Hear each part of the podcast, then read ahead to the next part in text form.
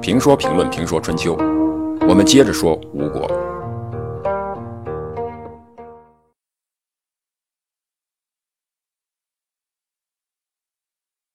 第二个帮助吴国的外国人，也许是关从了。关从不是楚国人，而是蔡国人。但这个蔡国人呢，却是因为报复楚国而帮助吴国的，跟吴臣是一样样的。这要从楚灵王说起。从楚灵王的谥号看，就知道这个王呢有些问题。因为前面提到过，楚成王当年死的时候，听到儿子。给了他灵的谥号，就是不肯闭眼睛，眼巴巴的看着弄死自己的儿子。后来楚穆王改变了主意，给了他成的谥号，楚穆王这才闭上眼睛。所以从这个故事我们可以看出，灵是一个不太好的谥号。虽然坏王也能得到好谥号，但好王呢不会得到坏谥号，这是规律。楚灵王是怎么得到这个？不好的谥号呢？这个夏氏呢？楚灵王本来不是王位继承人，他是楚庄王的孙子，楚共王的次子。楚共王在位三十一年，公元前五百六十年去世。然后呢，儿子熊昭继位，是为楚康王。楚康王在位十五年，于公元前五百四十五年去世。楚康王的儿子熊云继位，即贾敖。这贾敖呢，估计比较年轻，没有政治经验，因此继位以后，依靠自己的几个叔叔来执掌大局。但是对于国王来说，这哥哥年长的叔叔是最需要警惕的。贾敖没有这方面的警觉性，让自己的叔叔康王的弟弟公子围做令尹，主掌军事。实际上呢，过去楚国也是这样做的，但是这个公子围呢，却是有想法的。贾敖继位的第四年，公元前五百四十一年十二月，贾敖让自己的叔叔公子围出使郑国。公子围在途中听说楚王贾敖生病，就返回了楚国，然后进宫探寻楚王的病情，再然后就地取材，趁机用帽带勒死了楚王，弄死了楚王，又杀死了楚王的两个儿子。这一切动作做完以后，公子围继位，自称楚王。这就是楚灵王。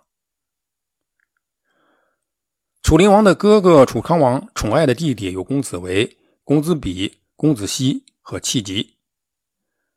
庄王贾敖被公子围提前结束了生命。作为公子围兄弟的子比，害怕波及自己，就逃到了晋国。从此呢，就在晋国生活起来。楚灵王即位以后，好大喜功，喜欢面子工程。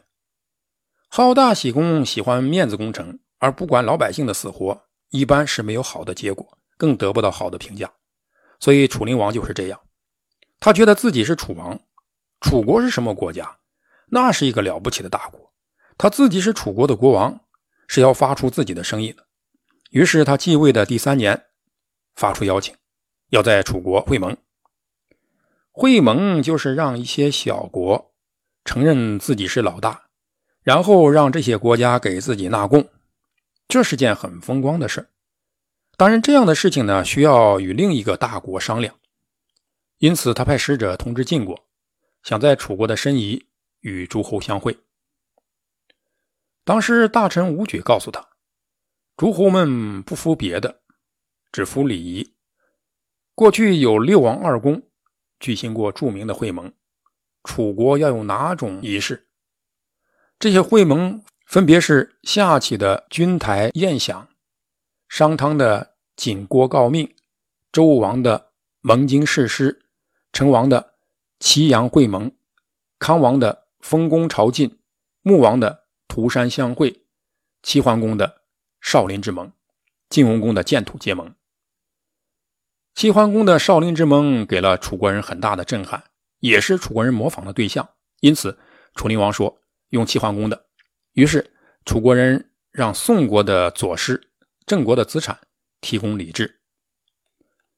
虽然楚灵王按礼仪进行了这次会盟，而且选择了齐桓公少林之盟的礼仪，但是如果人心中没有礼仪，所做的那些礼仪是没有用的。楚灵王与诸侯订立会盟后，表现出很骄傲的样子。武举呢，劝谏他要小心，说：“下集应有人相会，有敏背叛他；纣王应骊山相会，东夷背叛他；幽王应太史盟约，戎狄背叛他。您要慎重的思虑结局。”这楚灵王听不进去。一方面，鲁国、魏国、曹国诸国不参加会盟，曹国诸国用国内不安定来推辞，鲁昭公用祭祖来推辞，魏襄公用生病来推辞。这些国家没有来，当然让楚灵王很不爽。另一方面，对来会盟的国家，楚灵王又没有显示出足够的尊重，侮辱了越国的大夫长寿过。杀死了蔡国大夫关起，来会盟的徐国的国君，因为是吴国女子生的，楚灵王讨厌吴国，认为这家伙呢有二心，靠不住，所以就在申地把他抓了，然后带领诸侯进攻吴国。这个时候呢，吴国已经成为不听楚国话的敌人了。楚国诸侯军讨伐吴国，包围并攻下了诸方，囚禁了从齐国逃到这里的大夫庆丰。庆丰在齐国曾经杀了自己的国君，又杀了齐国的另一个权臣，也就是历史上有点名气的崔叔。被政敌报复，逃亡到吴国。吴国让他住在诸方，楚国攻下诸方，就杀尽庆丰家族。楚灵王想展示自己的功勋，就拿庆丰示众说：“大家不要效仿齐国庆丰，杀死自己的国君，欺凌自己的幼君，挟制各位大夫。”与自己盟誓，这可让清风捞到了话题。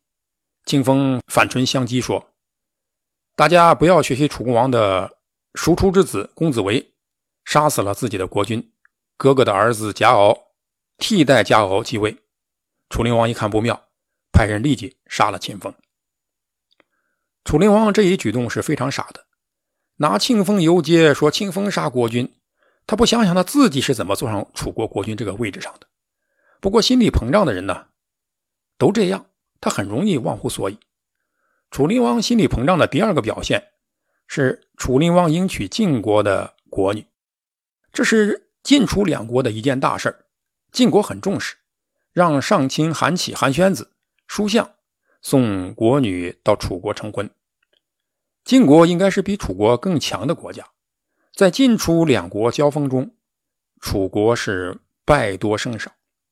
虽然后来晋国的国君慢慢变得说话不算数了，他的权力被几家瓜分，但这个时候呢，晋国还是一个比楚更强的国家，因此应当受到礼遇。但楚灵王觉得这是一个机会，想在自己的家里不讲理，抬高自己的地位，打算通过让韩起做守门人，让书相做内宫司工来羞辱晋国。好在身边有人劝解，这事呢。才避免了。接下来就是大兴土木，兴建楼堂馆所。好纳喜功的人呢，都这样。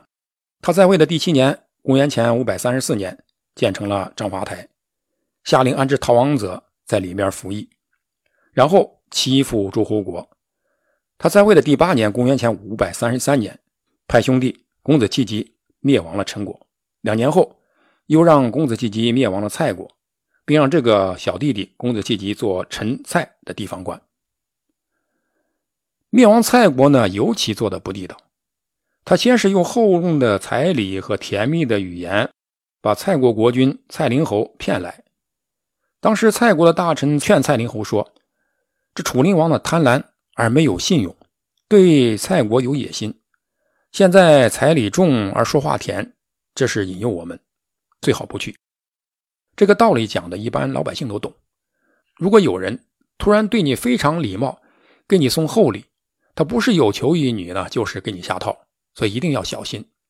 但是蔡灵侯智商不高，或者说警惕性不够，还是去了。去了就被灌醉，然后在他吃着火锅还唱着歌的时候，就被早已埋伏好的楚国武士给囚禁了。自己身边的七十多个随从被杀，蔡灵侯本人呢后来也被杀，然后。公子弃疾领兵包围了蔡国，占有了蔡国。楚灵王心理膨胀的第三个典型表现体现在他的一番话上。楚灵王从周来打猎回来，带兵包围徐国，威胁吴国。当时天正下着雪，楚灵王戴着皮帽子，身穿秦国的雨衣，披着翠缕披肩，脚穿豹皮鞋，手拿着鞭子走了出来。仆媳妇作为随从。楚国大夫又引子哥晚上去朝见。楚灵王接见他。脱去帽子、披肩，放下鞭子，说：“从前我们先王熊仪和吕吉、王孙某、谢府、秦府一起侍奉周康王，齐、魏、晋、鲁四国都分赐了宝器，唯独我国没有。现在我派人到成州，请求把鼎作为赏赐，周天子会给我吗？”四哥回答说：“会给君王的。从前我们宣王熊仪住在金山僻处。”趁财车穿着破衣，开辟重生的杂草，跋山涉水以侍奉天子，只能用桃木弓和枣木剑做进贡。